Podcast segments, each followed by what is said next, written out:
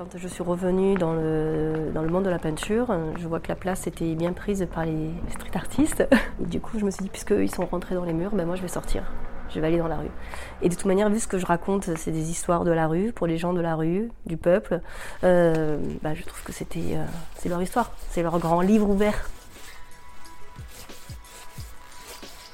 Mes, copines justement me disent que je suis une communiste de l'art parce que je considère qu'une fois que j'ai collé sur le mur, ça m'appartient plus en fait.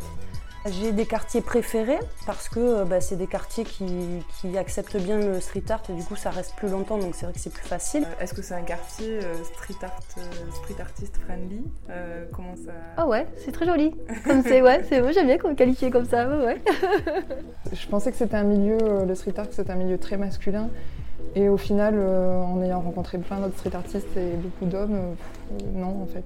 Ils sont peut-être curieux de, la vie qu'on peut avoir. Tiens, une femme, tiens, euh, à part faire des gâteaux, avoir des gosses, ou ce genre de choses, pourquoi, quel est l'intérêt d'une femme d'aller coller? Pourquoi elle fait cette activité? Pourquoi Je sais pas, il y a des gens qui doivent se poser la question. Parfois, on leur, dit qu'elles ne sont pas légitimes.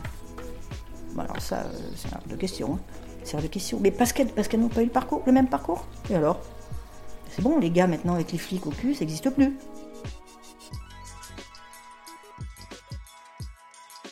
Et Banksy était une femme est un podcast réalisé et produit par Popnographe et Elodie Potente.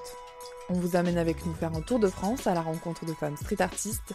Retrouvez les épisodes sur toutes vos applications de podcast préférées et découvrez les coulisses sur Instagram, at et Banksy.